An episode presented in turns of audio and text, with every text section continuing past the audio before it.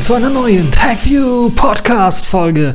Und wie in jeder Folge habe ich natürlich auch in dieser Folge hochinteressante, hochspannende Themen für euch vorbereitet. Zum einen haben wir Haiku, die jetzt zwei festangestellte Entwickler für das Paketsystem bekommen. Dann haben wir eine traurige Geschichte Apple versus Samsung. Der Patentkrieg geht weiter und es wurden erste Entscheidungen gefällt. Dann wollen wir uns wieder in die Technik reinhacken mit Hardlinks und dem sicheren Weg zu einem inkrementellen Backup.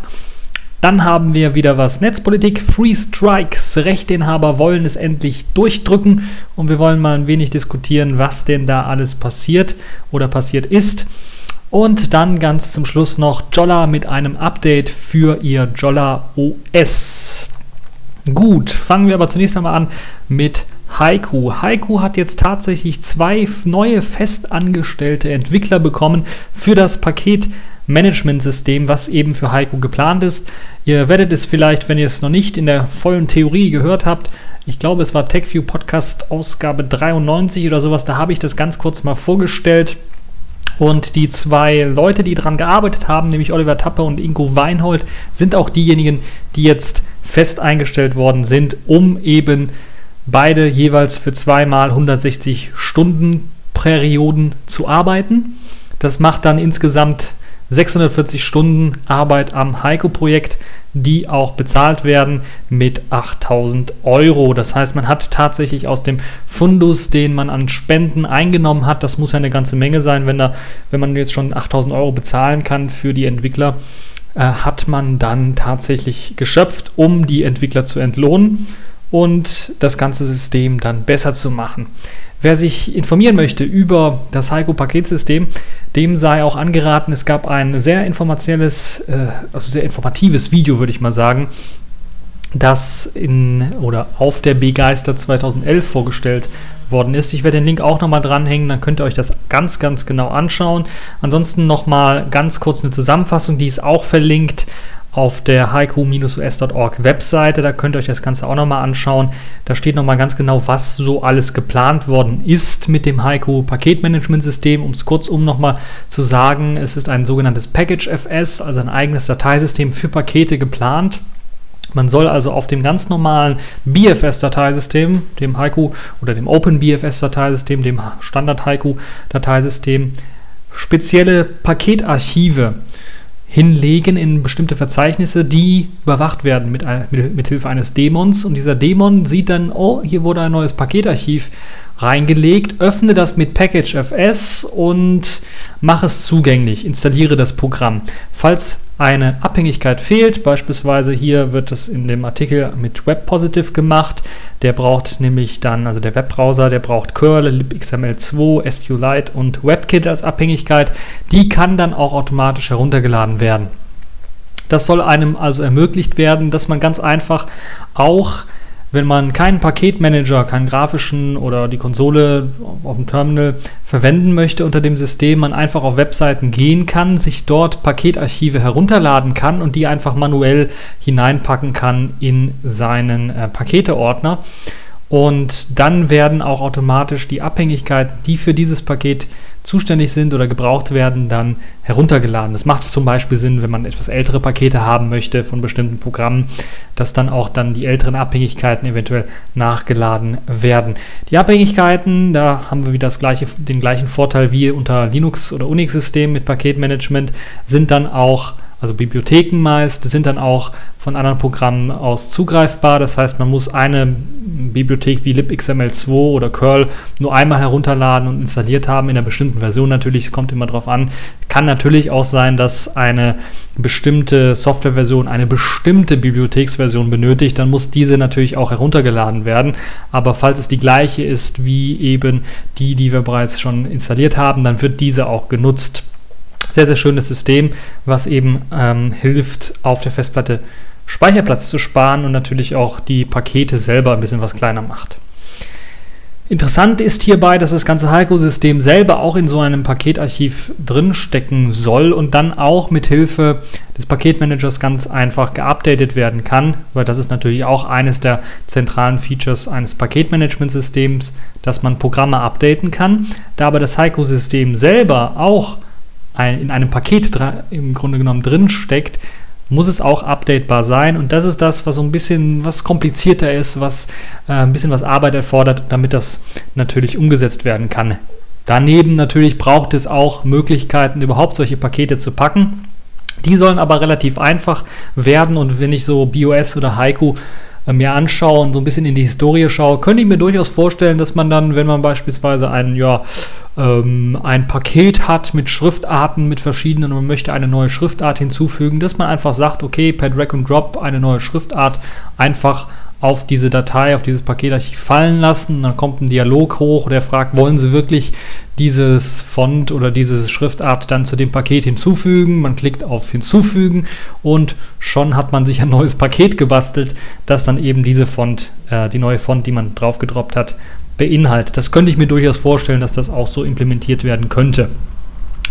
Zumindest zwei hochinteressante Artikel zu dem Heiko-System und zu dem Paketmanagement und wer sich das Ganze anschauen möchte, wer sich ähm, dann auch informieren möchte, wie das Ganze funktioniert, ist ja ein relativ moderner Ansatz, den Heiko da so ein bisschen verfolgt, auch mit LibSolve als Bibliothek zur Auflösung von ähm, Abhängigkeiten, was ja auch von Zipper bei OpenSUSE und ich glaube auch von dem neuen Yum-Nachfolger bei Fedora verwendet wird.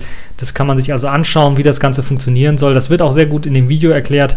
Ähm, auch wenn der Ton ein bisschen was leise ist, da muss man eventuell was hochdrehen oder Kopfhörer reinsetzen, damit man das vernünftig versteht. Aber das ist äh, sehr, sehr gut dann äh, auch in den Folien schon beschrieben.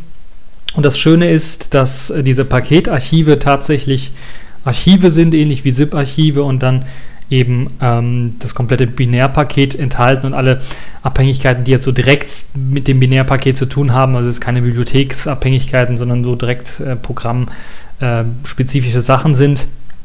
Und äh, anders als man es vielleicht von ZIP-Archiven kennt, müssen die nicht dann entpackt werden oder werden auch gar nicht entpackt, sondern dafür sorgt eben dieses spezielle äh, Package FS, das spezielle Dateisystem, dass es irgendwie geöffnet werden kann und dass äh, Heiko quasi im Grunde genommen nur eine Datei sieht in diesem Ordner, aber in Wirklichkeit sind das halt viele, viel mehr Dateien äh, und die eine Datei verweist halt auf diese viel, viel mehr Dateien, die in dem Programmarchiv drin sind. Wie das ganz, ganz genau funktioniert, das steht leider auf der Webseite nicht. Da kann man sich aber vielleicht mal das Video anschauen. Da wird das zumindest sehr, sehr gut erklärt.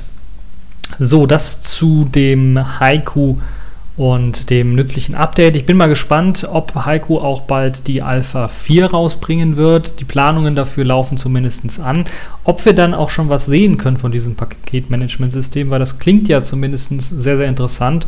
Und ob das Ganze dann auch funktionieren wird, werden wir dann spätestens mit der Alpha 4 von Haiku erleben dürfen. Ja, von diesem recht positiven Thema kommen wir zu einem Thema, wo ich mir eigentlich jederzeit denke, wenn ich daran denken muss, äh, wenn wir uns mit dem Thema und den Leuten, die sich da krabbeln, beschäftigen, dann ist das so. Nirgendwo wirst du mehr Abschaum und Verkommenheit versammelt finden als hier. Das muss ich mir tatsächlich denn denken, weil es geht um Apple versus Samsung oder Samsung versus Apple, je nachdem, wie man es drehen möchte. Der Patentkrieg zwischen Apple und Samsung wurde jetzt sogar zweimal entschieden, wenn nicht sogar fast dreimal entschieden. Nämlich einmal in Südkorea selber, wo eigentlich, und das muss, äh, muss man, da muss man das Gericht loben, im Grunde genommen keiner richtig verloren hat, aber auch keiner richtig gewonnen hat. Denn beide wurden verurteilt, im Grunde genommen eine geringe Millionensumme auszutauschen miteinander weil beide im Grunde genommen äh, teilweise Patente von dem anderen verletzt haben. Ein sehr, sehr, sagen wir mal, äh, ja, ausgeglichenes Urteil.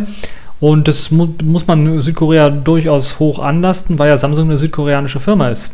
Hm, und das hat die USA allerdings nicht so, so ein bisschen davon abgeschreckt, dann doch ganz pro Apple abzustimmen, denn dort hat man tatsächlich Samsung verdonnert zu einer Milliarde US-Dollar Strafe, die sie an Apple zahlen müssen wegen Patentverletzungen. Und man hat quasi auch festgestellt, man hat bei Samsung Apples iPhone und Tablet-Design unerlaubt kopiert, also sprich einfach geklaut, das Design.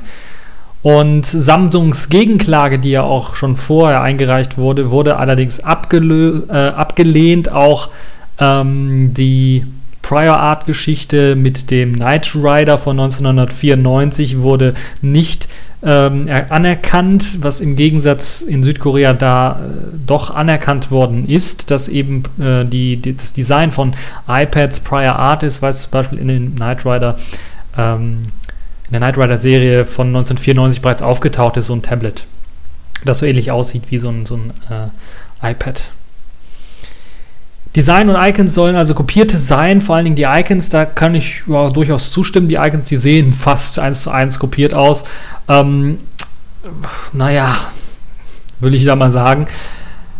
Beachtenswert ist aber auch, dass Apple tatsächlich den Schaden, den sie äh, ersetzt haben wollten, auf 2,5 bis 2,75 Milliarden geschätzt haben. Das heißt, das Gericht ist da deutlich doch schon runtergeblieben. Und ähm, Samsung dann im Gegensatz dazu bei seiner Gegenklage im Grunde genommen für seine verletzten Patente nur 421,8 Millionen haben wollte, was, glaube ich, durchaus realistischer ist als das, was Apple damit mit zwei, bis zu 2,75 Milliarden US-Dollar angemeldet hat. Die Galaxy-Reihe von Apple wurde komplett abgekupfert, so, hat, äh, so haben das zumindest die Geschworenen gesehen, also die Jury dort gesehen.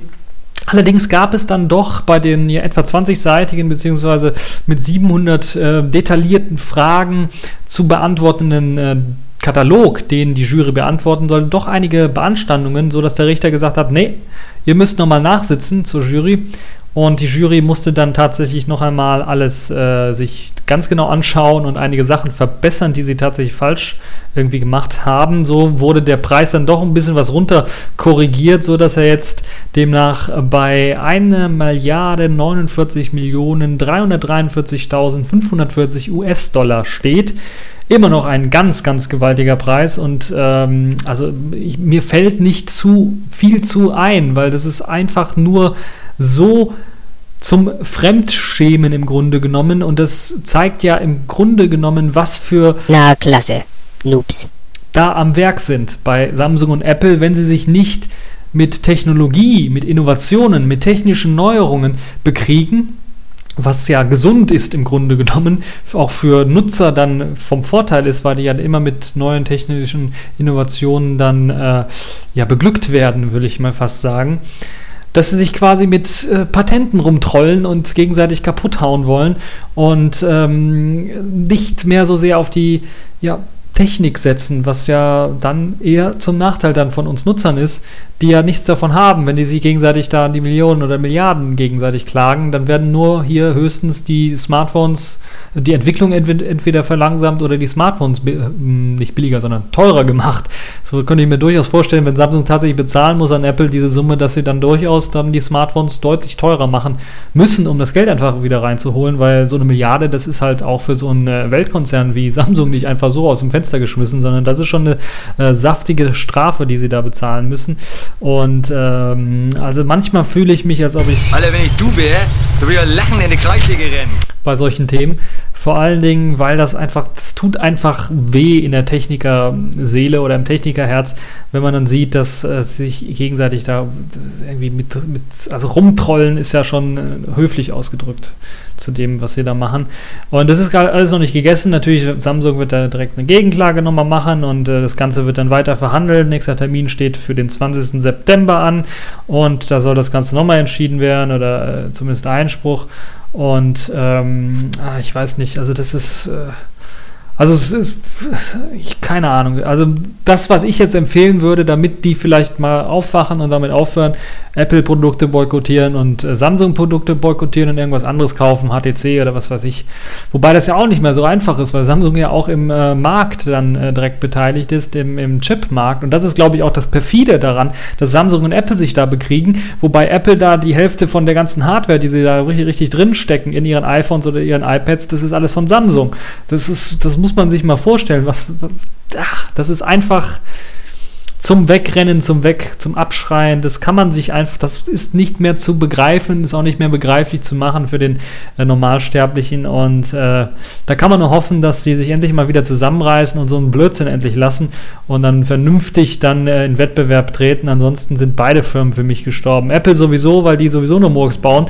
Ähm, aber äh, Samsung, äh, das ist, äh, also ich hätte da Besseres erwartet. Natürlich muss man sich wehren, wenn Apple dann kommt mit so einer Klage, das ist klar und man muss dann versuchen, sich mit Händen und Füßen da irgendwie gegen zu wehren. Aber Samsung, an, ansonsten, Samsung selbst hat ja eindeutig tatsächlich dann, äh, sagen wir mal, abgekupfert, um das mal freundlich auszudrücken, was, was jetzt die Produkte angeht äh, von Apple. Aber das haben ja natürlich andere Firmen auch gemacht und Apple hat sicherlich auch nicht das goldene Ei irgendwie selber erfunden, sondern die haben ihr iPhone und ihre ganzen anderen Sachen natürlich auch abgeguckt von anderen ähm, Herstellungen, von anderen ähm, Dinger, die es schon gab, von anderen Techniken, von anderen Sachen. Die haben es nur anders zusammengebaut und anders vermarktet und sind damit erfolgreicher geworden.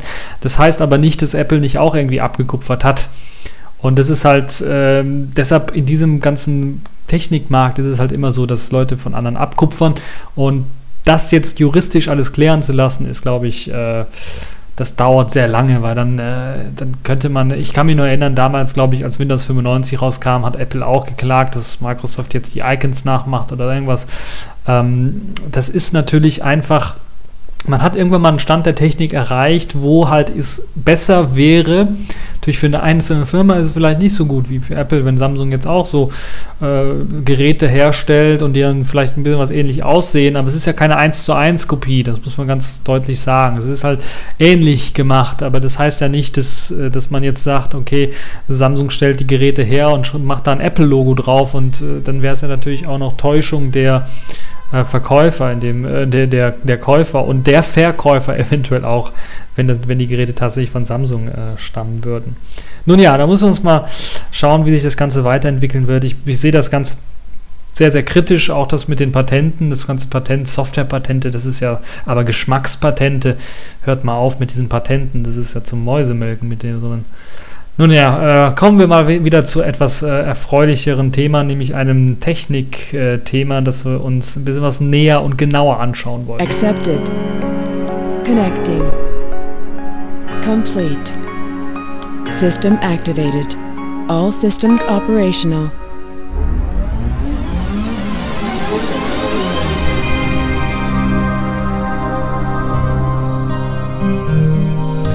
Ja, wir wollen uns mit einem Technikthema befassen, nämlich mit sogenannten Hardlinks und wie man die zum Beispiel für Backups, für inkrementelle Backups nutzen können.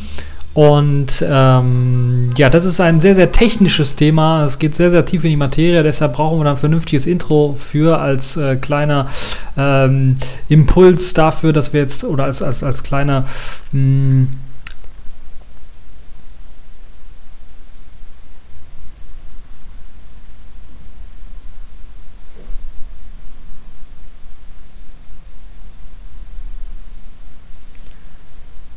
Das ist natürlich ein sehr, sehr technisches Thema. Deshalb brauchen wir da so einen kleinen, kleinen Anreiz dafür, der uns so ein bisschen Mut macht, dass wir dadurch auch uns kämpfen können. Und das machen wir natürlich mit dem A-Team-Theme, das besser nicht dazu passen könnte.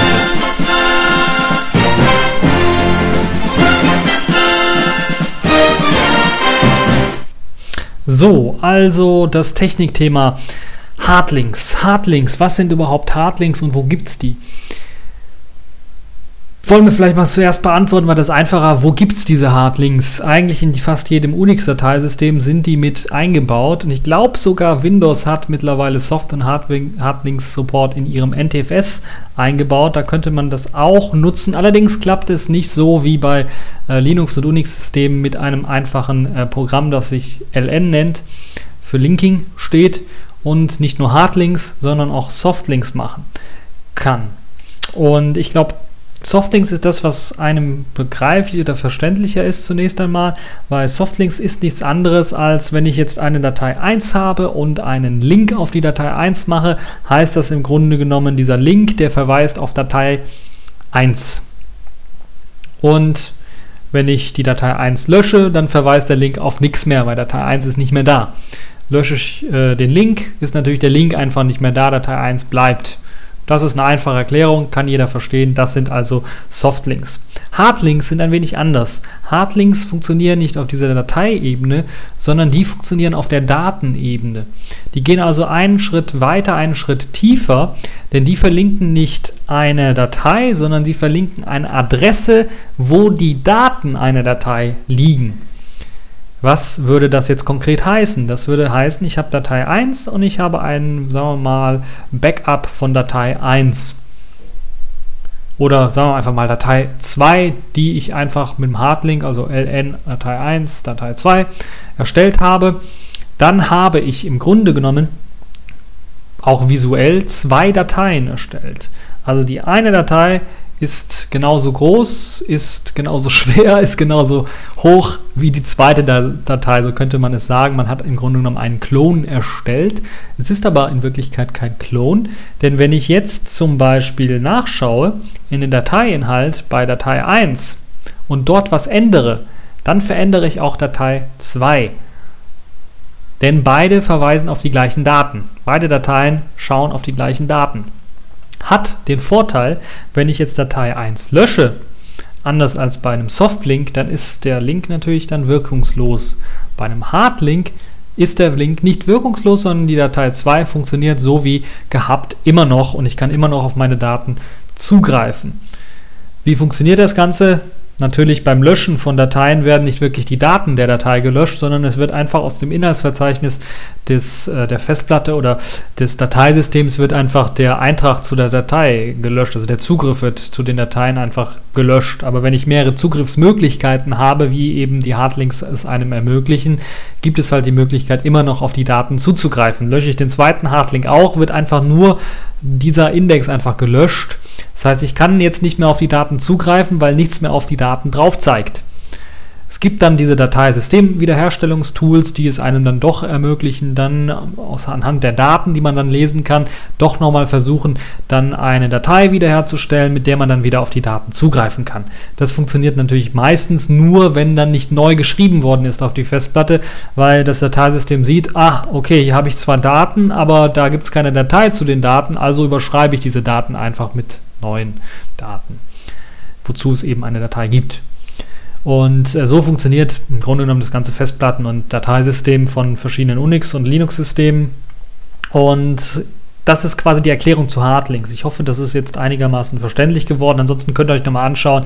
Die Wikipedia listet das auch sehr, sehr nützlich auf. Ich glaube, es gibt auch einige, einige Videos auf YouTube oder sowas, die das Ganze auch nochmal sehr, sehr gut erklären.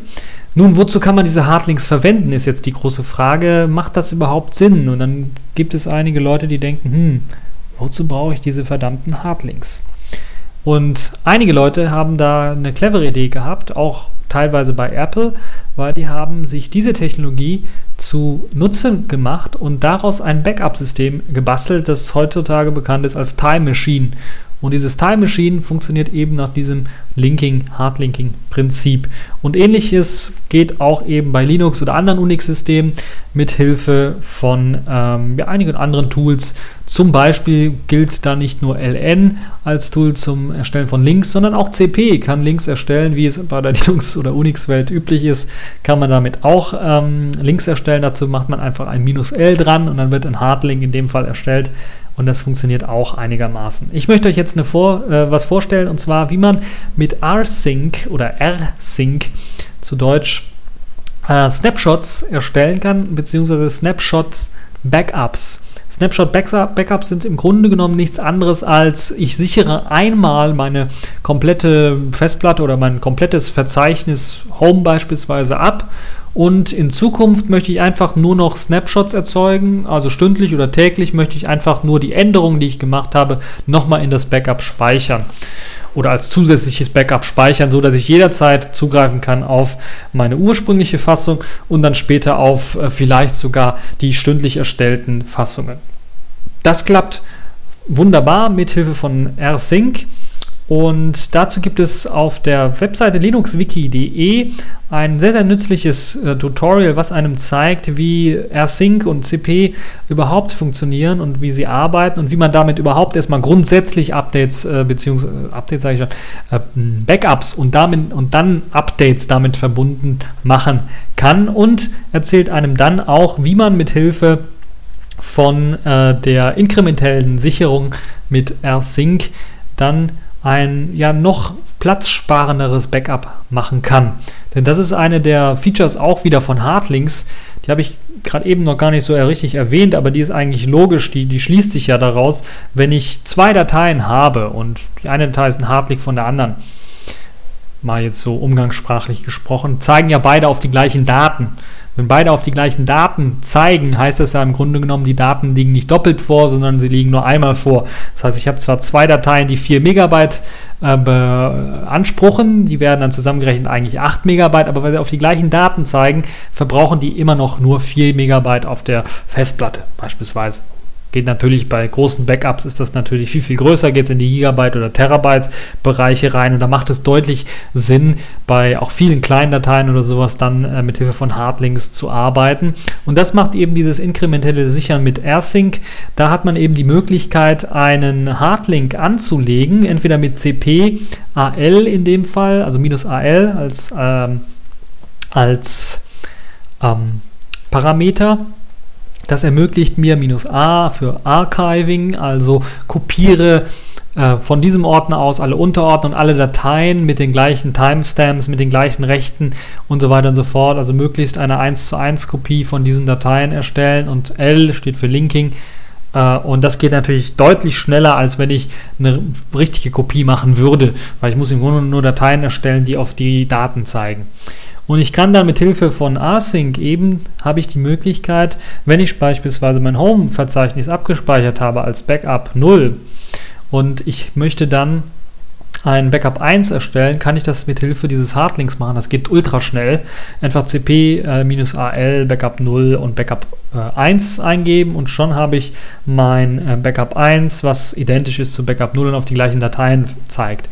Jetzt kann ich mit Hilfe von Async dann äh, Änderungen, die ich gemacht habe, beispielsweise in meinem Home-Verzeichnis habe ich ein neues Album in meinen Musikordner reingeworfen, kann ich sagen async a minus minus delete Source Directory, das wäre jetzt mein Home äh, oder sowas oder mein kompletter Home-Ordner und dann mein Backup-Ordner. In dem Fall vielleicht Backup 0, weil das jetzt mein äh, Backup 0 ist immer der neueste Ordner, sagen wir mal so. Dann habe ich jetzt die Möglichkeit eben, ähm, oder das, was dann da gemacht wird, ist die neuen Dateien die also keinen Unterschied haben zu den alten, werden einfach rüberkopiert in diesen neuen Ordner. Und äh, die Sachen, die überschrieben worden sind, deshalb steht auch das Delete da, soweit ich weiß. Ähm, es macht nichts anderes, als dann die Hardlinks, die da sind, zu löschen, falls eben, oder, oder im Grunde genommen die Sachen, die gelöscht worden sind, äh, zu löschen. Das heißt, wenn ich sage mal, ich habe äh, ein Album gelöscht und ein anderes hinzugefügt, dann wird dieses gelöschte Album dann tatsächlich auch aus meinem Backup und meinem neuesten Backup dann gelöscht, damit das nicht irgendwie darum äh, liegt. Ähm, hat natürlich den Vorteil, es ist in meinem Backup 1 Verzeichnis natürlich immer noch vorhanden, weil es nur ein Hardlink war. Ähm, ja, das ist eben das äh, Erstellen solch eines inkrementellen Backups. Das funktioniert auch ähm, mit Hilfe von Cronjobs. Das kann man also mit Cronjobs ähm, kombinieren, also immer wiederkehrenden Aufgaben zuweisen. So hat man eben die Möglichkeit, äh, so ein rotierendes Backup zu machen, zu sagen, okay, ich möchte, dass äh, stündlich nur vier Backups gemacht werden von meinem Musikverzeichnis beispielsweise, weil da sehr viel arbeite oder meinem Dokumentenverzeichnis oder sowas. Das soll stündlich passieren, aber es soll nur nicht mehr als vier sein. Dann kann ich das so einstellen und dann wird das halt in dem Cronjob stündlich abgearbeitet und das wird immer dann das ältere Verzeichnis immer gelöscht und da, das, das, äh, da ich da Links habe, ähm, habe ich im Grunde genommen immer nur eine Kopie von meinen Dateien dort, obwohl in Wirklichkeit ich dann die Möglichkeit habe, immer mindestens vier Versionen äh, meiner Datei anschauen zu können, was eine super Sache ist. Ne? Und dann gibt es natürlich auch die Möglichkeit, das eventuell auch äh, täglich ausführen zu lassen. Dann würde ich vielleicht empfehlen, das wird hier in dem Skript auch gemacht, nur drei Backups durchzuführen. Also dann gibt es halt nur drei unterschiedliche Versionen von, von, von meinem Home-Verzeichnis beispielsweise oder von meinem Dokumentenverzeichnis. Und ähm, das dann vielleicht abzulegen, entweder auf einem entfernten Server irgendwo auf der Festplatte, auf einer externen Festplatte oder sowas, äh, und dann kann man das natürlich auch noch kombinieren mit einem UDEF-Skript, das sofort dieses Backup ausführt oder das dann sofort dieses äh, inkrementelle Backupping-System im Cronjob ausführt, wenn ich die Festplatte einstecke, weil die Festplatte meistens immer die gleiche UUID hat mit, dem gleichen, mit der gleichen Partition und so weiter und dann automatisch dann dort eine Sicherung geschieht.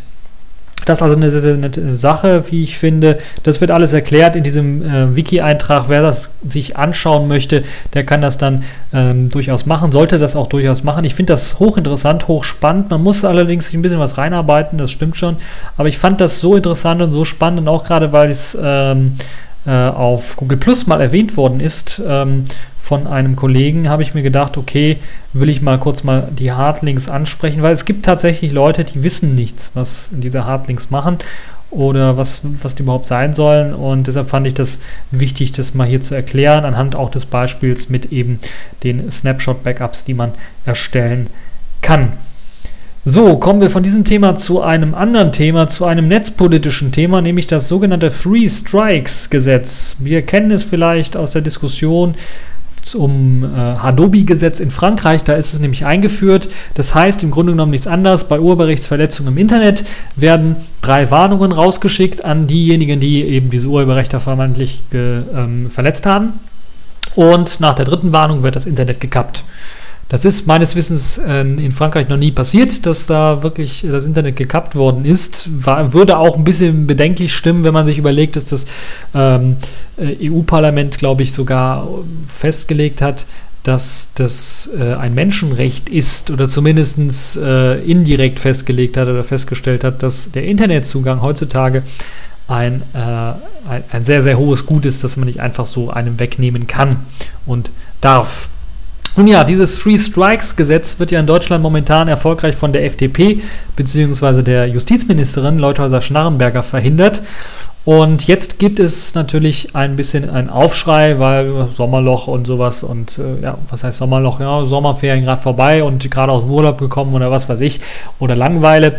Die Rechteinhaber oder die Rechteverwerter, vielmehr gesagt, also Musikindustrie, Filmindustrie und so weiter, die kämpft jetzt tatsächlich sehr, sehr stark daran, ähm, dieses Free Strikes Gesetz äh, Gesetz da doch einzuführen, auch an der Justizministerin vorbei und wir wollen ein bisschen Druck machen bei der Justizministerin äh, dass er das dann doch irgendwie durchdrückt. Und die stützen sich vor allen Dingen an eine ähm, Studie, die in Auftrag gegeben worden ist, ich glaube von denen selber auch in Auftrag, Auftrag gegeben äh, worden ist, wo dann eben die Mehrheit der Befragten dann da antworteten zur Frage, ja, obwohl die Frage steht ja nicht ganz genau, aber die haben sich zumindest dazu geäußert, dass äh, sie es positiv fänden, wenn sie eine Warnung bekommen äh, wenn sie ein Urheberrecht ver verletzt haben und nicht direkt eine Klage oder sowas. Ist natürlich die Frage, wir kennen solche Studien, solche Tricks-Studien, beziehungsweise Studien allgemein haben immer das Problem, äh, wenn es um solche Befragungen geht, wie wurde gefragt? Also was für eine konkrete Frage wurde denn da gestellt? Und was gab es für Antwortmöglichkeiten, beziehungsweise was wurde aus den Antworten gemacht? Weil meistens sieht es halt so aus, dass aus den Antworten dann nur zwei Extremer gemacht worden sind. Einmal Ja, also Zustimmung oder Ablehnung und dann vielleicht noch ganz zuletzt, aber das sehe ich auch immer weniger, dann ja, weiß nicht oder sowas als Antwortmöglichkeit was noch nicht mal dargestellt wird. Noch nicht mal, da muss man, da sieht man anhand der Prozentzahlen nur bei Ja und Nein, okay, das ergibt nicht ganz 100, das heißt, da stimmt irgendwas nicht, da fehlt noch, der Rest hat irgendwie was anders geantwortet oder weiß nichts äh, geantwortet. Wobei mir natürlich dann doch lieber wäre, wenn, äh, wenn man tatsächlich auch mal ähm, sagt, wann hat jemand tatsächlich Ja gesagt und wann hat jemand Nein gesagt. Aber es kann natürlich sein, dass einer dann Ja, aber gesagt hat, beispielsweise. Zählt er dann auch zu den Ja-Stimmen oder zählt er zu den Nein-Stimmen oder zählt er zu den Weiß-Nicht-Stimmen? Das ist halt immer so eine Sache, die bei solchen Studien und bei solchen Befragungen immer in die Hose gehen können und die natürlich dann immer so ein bisschen auch gelenkt sind von den Leuten, die das Ganze in Auftrag geben, die Befragung und natürlich den Leuten, die dann auch die Befragung durchführen. Und da muss man ganz äh, deutlich sagen, da könnte ich mir durchaus vorstellen, dass wenn man den Leuten jetzt mal die Konsequenz von so einem Three Strikes Modell so ein bisschen mehr bringt, dann würden, glaube ich, die, Mehr, die, Mehr, die Mehrzahl der Leute würde sagen, nö, das wollen wir nicht haben. Weil die Konsequenz, wenn man so ein Warnmodell tatsächlich einführen möchte, wäre dann natürlich, dass dann die Rechteverwerter nicht mehr zu den Gerichten gehen müssen, nicht mehr auch Gerichtskosten tragen müssen. Das ist, glaube ich, einer der Hauptgründe, weshalb die überhaupt auf die Idee gekommen sind mit diesem Free Strikes Modell, sondern die gehen direkt zu den Anbietern und sagen, ja, wir haben hier so eine IP-Adresse, die hat unser Urheberrecht verletzt, gebt uns doch bitte äh, die Hausnummer und den Namen, damit wir den anschreiben können, eine Warnmeldung rausschicken können. Und das ist natürlich schon ein ganz starkes Stück, wenn man sich überlegt, heutzutage ist es ja auch schon so, wo sie dann auch vor Gericht gehen und dann, dann doch ähm, die Daten herausgerückt werden müssen zur IP und so weiter und so fort, kann es manchmal ähm, tatsächlich vorkommen, dass die einfach geschlampt haben, die Rechteverwerter, in der IP einen Dreher drin hatten oder sogar die ähm, äh, die Provider einfach die IP falsch eingetippt haben oder sowas und eine falsche Adresse rauskam und dann wurde jemand Falsches angeschrieben. Solange, solange das noch über so ein Gericht geht, läuft das eigentlich wunderbar, weil dann äh, kann man sagen, okay, hier, hier war ein Fehler und äh, müssen wir dann korrigieren. Aber wenn das dann jetzt in der Privatwirtschaft endet, also Provider und dann die Rechteverwerter, die sich dann irgendwie einigen müssen, dann kann ich mir durchaus vorstellen, dass einfach Leute angeschrieben werden, die überhaupt nichts damit zu tun haben. Solche Fehlerchen existieren oder gibt es einfach. Und das andere ist natürlich, dass überhaupt irgendwie nicht mehr über ein Gericht geregelt wird. Das macht mir ja auch so ein mulmiges Gefühl. Weil ihr könnt euch dann vorstellen, was passiert denn, wenn eben diese drei ähm, Warnungen abgelaufen sind? Das Internet abdrehen können sie mir ja nicht, oder? Muss das nicht ein Gericht bestimmen oder wie sieht es mit der Strafe aus? Könnte dann eventuell nicht sagen, der, der Rechteverwerter mit den Providern den Deal machen, ja, okay, wir machen so 50-50, äh, wir machen dann nach dem dritten Mal oder sowas, schicken wir dem eine saftige Rechnung und geben euch dann 50% davon ab. Also das könnte alles möglich sein. Ist natürlich, ähm, solange das Gericht rausgehalten wird, dann kann es natürlich durchaus möglich sein, dass so etwas passiert. Eine andere Sache ist ganz einfach, dass äh, ich solche Deals zwischen den Privatwirtschaften sowieso nicht gut finde und ich sowieso meine, das ganze Urheberrecht gehört eigentlich reformiert, dass man eben diese Abmahnwellen abschafft. Und dieser Vorschlag mit Three Strikes ist ja im Grunde genommen, soll es den Rechteverwertern viel einfacher ermöglichen, jemanden abzumahnen, weil sie dann halt eben nicht mehr über Gerichte gehen müssen und diese horrenden Gerichtskosten, die ja tatsächlich relativ hoch sind, bezahlen müssen. Und das ist halt auch wieder so eine Sache, die man dann auch äh, nicht außer Acht lassen sollte. Und ich glaube, wenn man das die Leute gefragt hätte oder das zumindest mit erwähnt hätte, dann wäre die Antwort ganz anders ausgefallen bei dieser Studie. Ähm, und da bin ich mir relativ sicher, würde die Mehrzahl sagen, nein, sowas wollen wir nicht.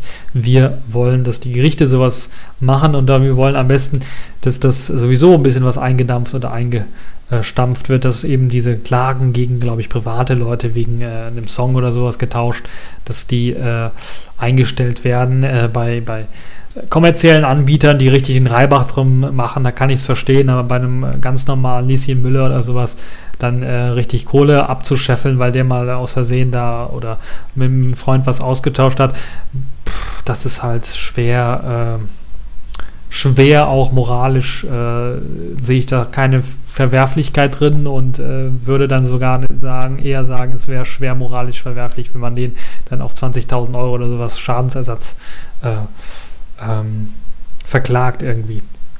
Apropos Verklagen, da gab es sogar letztens, glaube ich, einen, äh, in den USA ein Gerichtsurteil für jemanden, der sich ein Album irgendwie runtergeladen und gleichzeitig hochgeladen hat per BitTorrent. Der wurde, glaube ich, auf über 500.000 oder sowas US-Dollar verklagt. Da kann man sich mal vorstellen, wo das ganze System denn hinführt, zu welchem Irrsinn, wenn wir denn äh, dieses äh, weiterführen wollen. Und ich bin das erste Mal bei einer FDP-Politikerin, glaube ich, oder bei der Leuthauser Schnarrenberger tatsächlich schon das ein oder andere Mal, äh, die dann das komplett strikt ablehnt und dieses äh, Angst- und Sanktionsmodell dann doch äh, ablehnt und auch die Überwachung der Nutzer, die natürlich dann auch stattfinden muss, muss man sich ja auch vorstellen, wenn eben der Provider mit dem äh, Rechteverwerter so einen Deal macht, dann muss der Provider ja auch so ein bisschen mehr gucken. Läuft denn da was? Und dann an den Rechteverwerter mitteilen, eventuell das Ganze. Oder der Rechteverwerter muss dann das Ganze überwachen. Das ist natürlich auch, das, ähm, machen sie natürlich teilweise jetzt auch schon, aber wenn sie dann mit den Providern enger zusammenarbeiten können, kein Gerichtsvor vorgestellt ist, dann, ähm, dann äh, wird das doch schon ein bisschen was schwer. Nun ja, hoffen wir aufs Beste, aber äh, also das äh, Free Strikes würde ich auf jeden Fall ablehnen und falls tatsächlich jemand auf die Idee kommt, das einzuführen, müssen wir tatsächlich dann wieder mal auf die Straße gehen und dagegen protestieren. So bin ich mir relativ sicher, weil dieses Free Strikes Modell im Grunde genommen dann nur noch den Rechteverwertern äh, nützt. Den Urhebern nützt es nicht, nur den Rechteverwertern, die ihre Kohle an, äh, einsammeln wollen und dann auch noch äh, irgendwelche Leute verklagen wollen, ihre potenziellen Kunden im Grunde genommen verklagen wollen, was das Ganze noch irrwitziger, irrsinniger und noch äh, blöder macht, als man es äh, sowieso schon äh, jetzt hat. Manchmal würde ich wirklich mir wünschen, dass einige von diesen Rechteverwertern tatsächlich mal. Der Blitz soll dich beim Scheißen treffen! Genau. Nun ja, von diesem Thema kommen wir mal wieder etwas zu einem etwas positiveren Thema, einem Thema, das tatsächlich auch äh, mich zumindest erfreut und ein bisschen, ein bisschen überrascht hat. Äh, Jolla. Jolla kennen wir ja, das ist die Firma, die neue Firma, die sich aus dem ehemaligen Nokia Migo-Projekt gegründet hat, die ja jetzt versucht, auf Hilfe oder mit Hilfe des mehr des Community-Projektes, des inoffiziellen Nachfolgers von Migo im Grunde genommen, äh, aufbauend ein mobiles Betriebssystem zu bauen. Das soll ja eigentlich schon fertig sein, laut den äh, Twitter-Meldungen, die sie verbreiten. Das ist übrigens sehr, sehr witzig. Die verbreiten tatsächlich immer noch Twitter-Meldungen oder man äh, kann nur mit Hilfe von Interviews irgendwas von denen äh, herausbekommen. Ansonsten äh, auf einer Webseite oder sowas, da sucht man vergeblich nach irgendwelchen interessanten News über Jolla.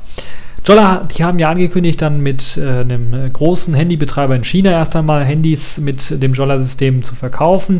Und da sind natürlich auch alle stolz und froh drum, äh, dass sie das geschafft haben und dass sie einen der größten in China, größten Handyanbieter äh, da gefunden haben. Da bin ich echt mal gespannt, wie das Ganze dann aussehen wird, wie die ersten Smartphones denn aussehen werden. Und Jolla hat jetzt auch tatsächlich angekündigt, dass sie einen Compatibility Layer für Android-Apps auf dem System ausführen lassen können. Das ermöglicht einem also auch Android-Applikationen auf dem Jolla OS Lauf, laufen zu lassen könnte ich mir durchaus vorstellen, dass das Sinn macht, wenn wir mal überlegen, Jolla OS, okay, Migo, die ganzen Migo-Sachen und die ganzen QML-Sachen werden wahrscheinlich auch hier und da dann irgendwann mal geportet auf äh, Jolla OS, könnte ich mir durchaus vorstellen, ist ja kein großer Pla ist ja kein großer Akt, das ist alles Qt-basierend, alles QML-basierend, das ist relativ schnell gemacht, da ist nicht viel zu tun.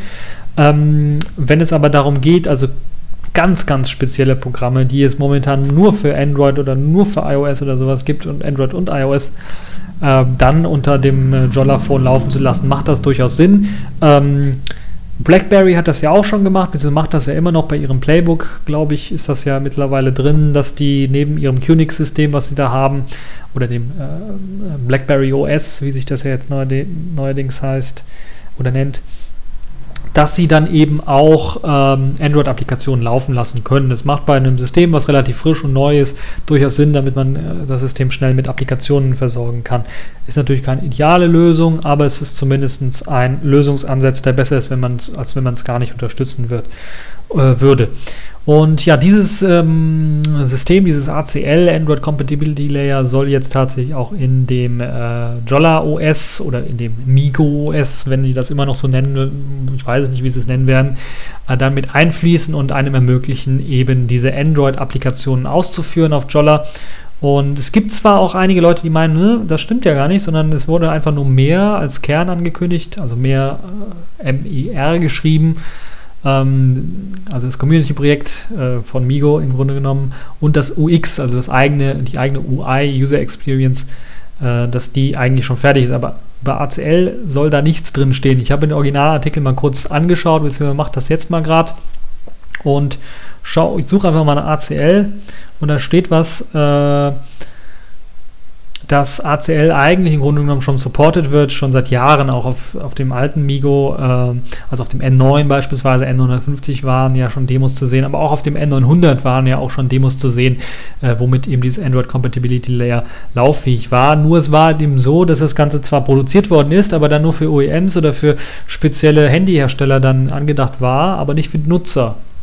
Und eventuell will das jetzt hier Jolla anders machen und sie wollen das vielleicht dann direkt einbauen in das Betriebssystem, sodass man direkt Android-Applikationen ausführen kann, neben den Betriebssystem-eigenen äh, Anwendungen. Das würde auf jeden Fall sehr, sehr viel Sinn machen und ich könnte mir durchaus vorstellen, dass das dann eventuell auch dazu verhelfen würde, die ganze Popularität des äh, Jolla-Systems oder der Jolla-Smartphones dann ein bisschen natürlich äh, Aufschub oder ja, Aufschub zu verhelfen oder das Ganze ein bisschen mal nach oben zu pushen. Muss natürlich auch die Hardware stimmen. Das ist jetzt, wenn das in China hergestellt wird und äh, eher auf billig getrimmt ist, ein bisschen was schwierig, aber das N9 beispielsweise, was Nokia ja gebaut hat, war ja oder ist ja immer noch ein sehr, sehr hochwertiges Telefon, muss man ganz ehrlich sagen.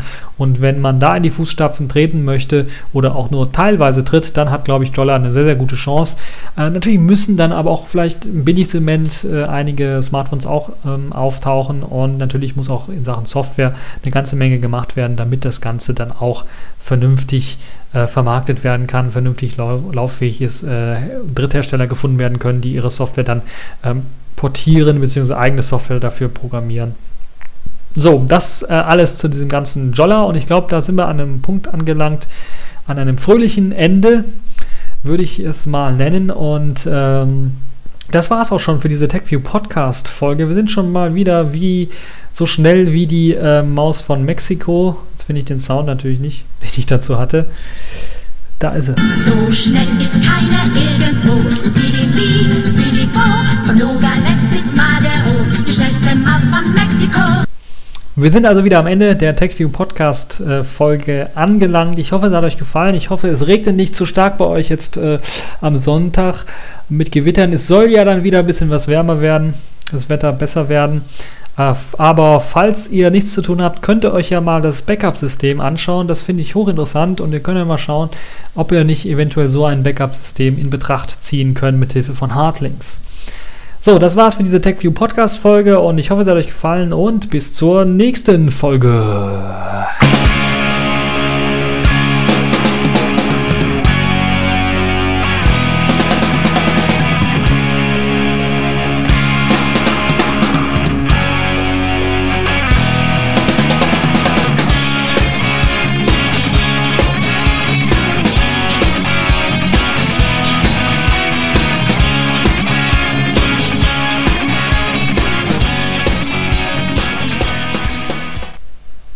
Ja, Outtake gibt es nicht viel zu sagen. Es gibt einen Unreal Engine 3 Port für Linux, beziehungsweise eigentlich gar nicht, sondern man hat es nur geschafft, dass äh, jetzt das neue Pepper Flash auch äh, mit 3D Stage umgehen kann und wenn es mit 3D Stage umgehen kann, kann es halt eben auch die Unreal Engine 3 ablaufen lassen, weil das wird ja auch schon vor etwas längerem äh, dann ähm, bestätigt, dass das funktioniert oder portiert auf Flash 3D Stage. Ja, ansonsten gibt es nicht viel Neues. Äh, ich schaue mal gerade, ob es die neuesten Neuigkeiten irgendwo gibt. Äh, da sehe ich aber nicht viel. Mm, ja gut, es ist rausgekommen, dass Julian Assange's äh, Einsatzplan der Polizei, wie man ihn verhaften soll, ähm, rausgekommen ist in, in Großbritannien. Man hat sich ein bisschen geeinigt, erstmal mit der ecuadorianischen Botschaft, hat sich entschuldigt und so weiter und so fort. Man versucht sich da wieder ähm, äh, gut ins Geschäft zu bringen, also Großbritannien. Aber es kam dann halt auch ein Einsatzplan raus. Lustigerweise mit, äh, war das ein Geheimdokument, das einer einfach unter den Arm geklemmt hat, ein Polizist. Und das hat einer mit dem Zoom-Objektiv einfach abfotografiert und konnte es dann komplett lesen, hat es dann natürlich auch veröffentlicht. Und da stehen halt so Sachen drin, aufpassen, dass hier nicht irgendwie Assange-Anhänger Tumulte starten als Ablenkungsmanöver, dann, äh, dass der Assange irgendwie fliehen kann von der Botschaft und dann irgendwie aus Großbritannien allgemein fliehen kann. Also man will oder man hat tatsächlich geplant, sobald er aus der Botschaft raus ist, sofort festnehmen und sofort dann in die USA, äh, in die USA sage ich schon, in, nach Schweden ausliefern. Äh, und äh, Schweden hat zwar auch gesagt, okay, Assange, äh, brauchst keine Angst zu haben, wir liefern dich, nach, dich nicht in die USA aus, aber Schweden hat das ihm, glaube ich, nicht schriftlich gegeben oder sowas, sonst hätte, könnte ich mir durchaus vorstellen, dass er das dann machen würde. Allerdings glaubt er denen dann wohl auch nicht so richtig. Nun ja, ein sehr, sehr spannendes Update dann noch kurz zu Julian Assange. So, dann habe ich, glaube ich, jetzt nichts mehr. Das war's.